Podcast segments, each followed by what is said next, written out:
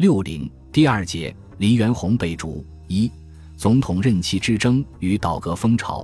第一次直奉战后，直系以恢复法统为旗号，请出黎元洪复职，暂时解决了政治善后问题。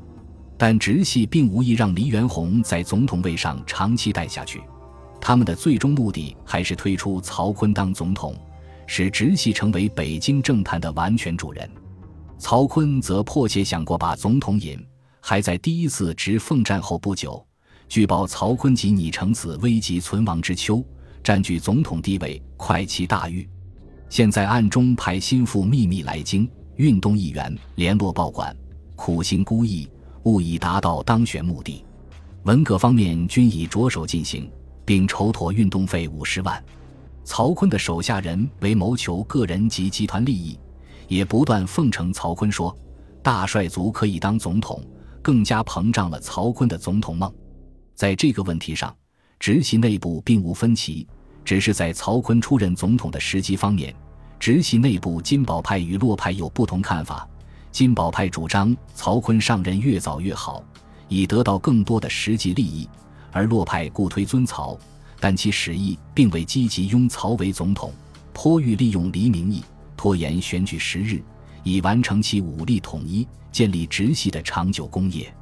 据外人观察，在金派之意，为时机成熟不可再迟，故进行预立。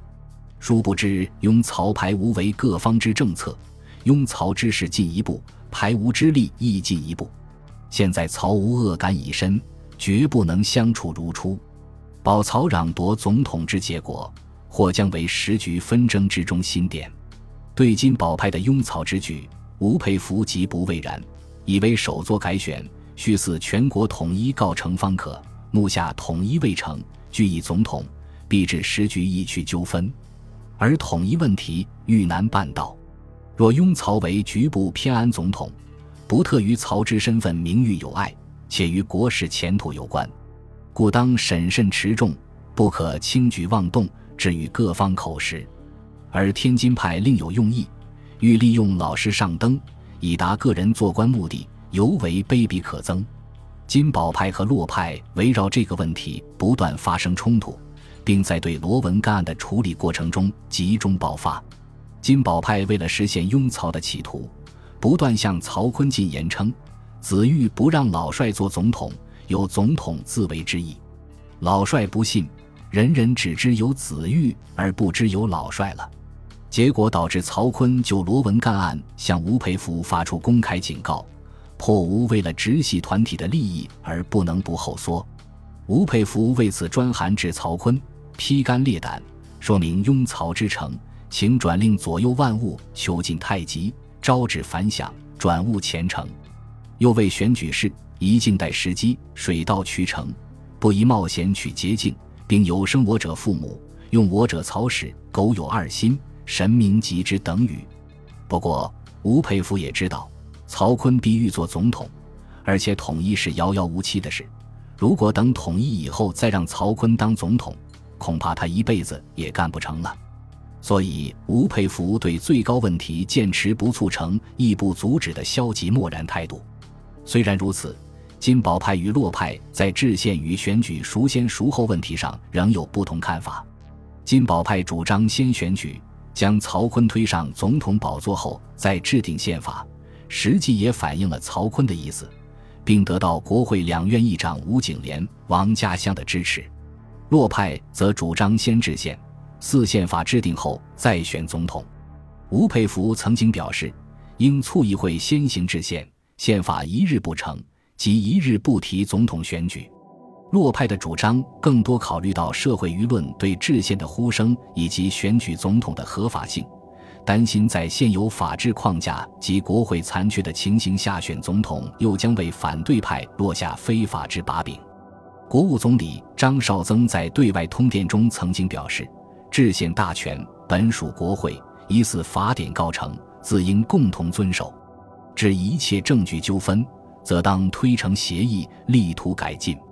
吴宁说，这也是吴佩孚和洛派的想法。如此，则曹锟当选为水到渠成。但吴佩孚和洛派的意见既不为曹锟所喜，更不为急于拥曹上台的金宝派所体认，事实上也无法阻止金宝派拥曹上台的种种运动和策划，因为曹党担心李养成势力转为贿选障碍，急欲去之。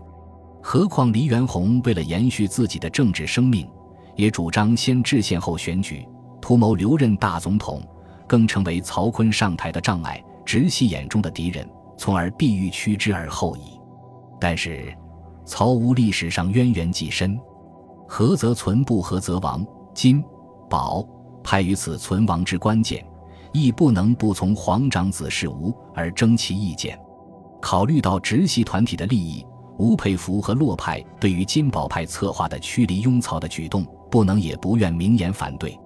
临城劫车案发后，接近黎元洪的国会议员动议查办曹吴，更是惹恼了吴佩孚。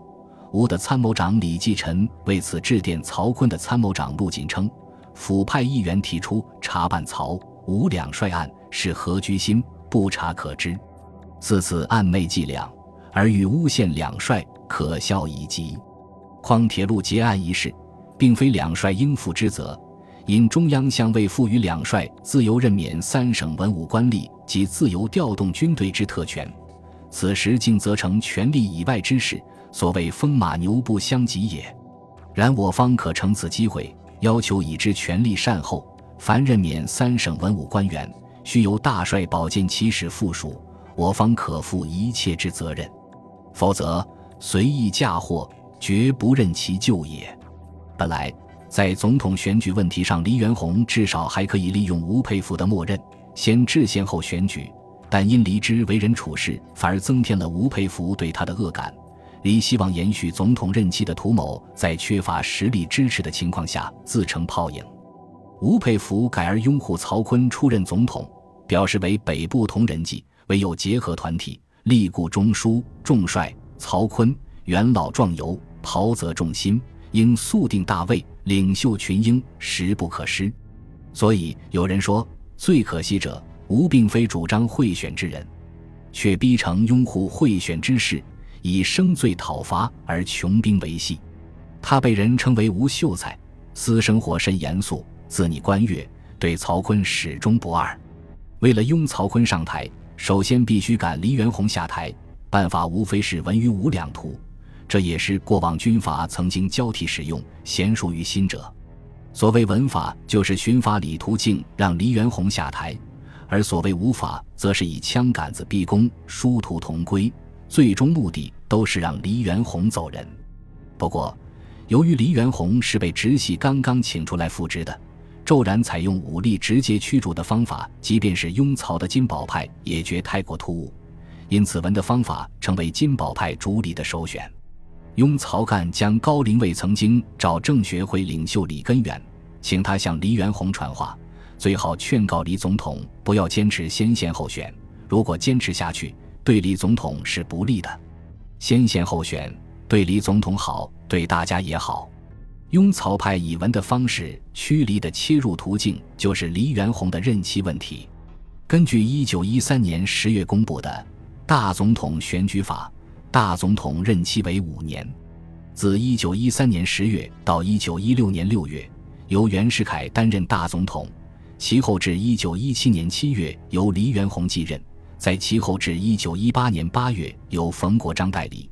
三人任职时间共计四年又十个月。自一九一八年十月到一九二二年六月，徐世昌担任大总统，唯因其由安抚国会选出。故在第一次直奉战后被直系认为不合法统，因此请出黎元洪复职。但黎元洪复职后，其任期究如何，则成为众说纷纭的问题，事实上悬而未决。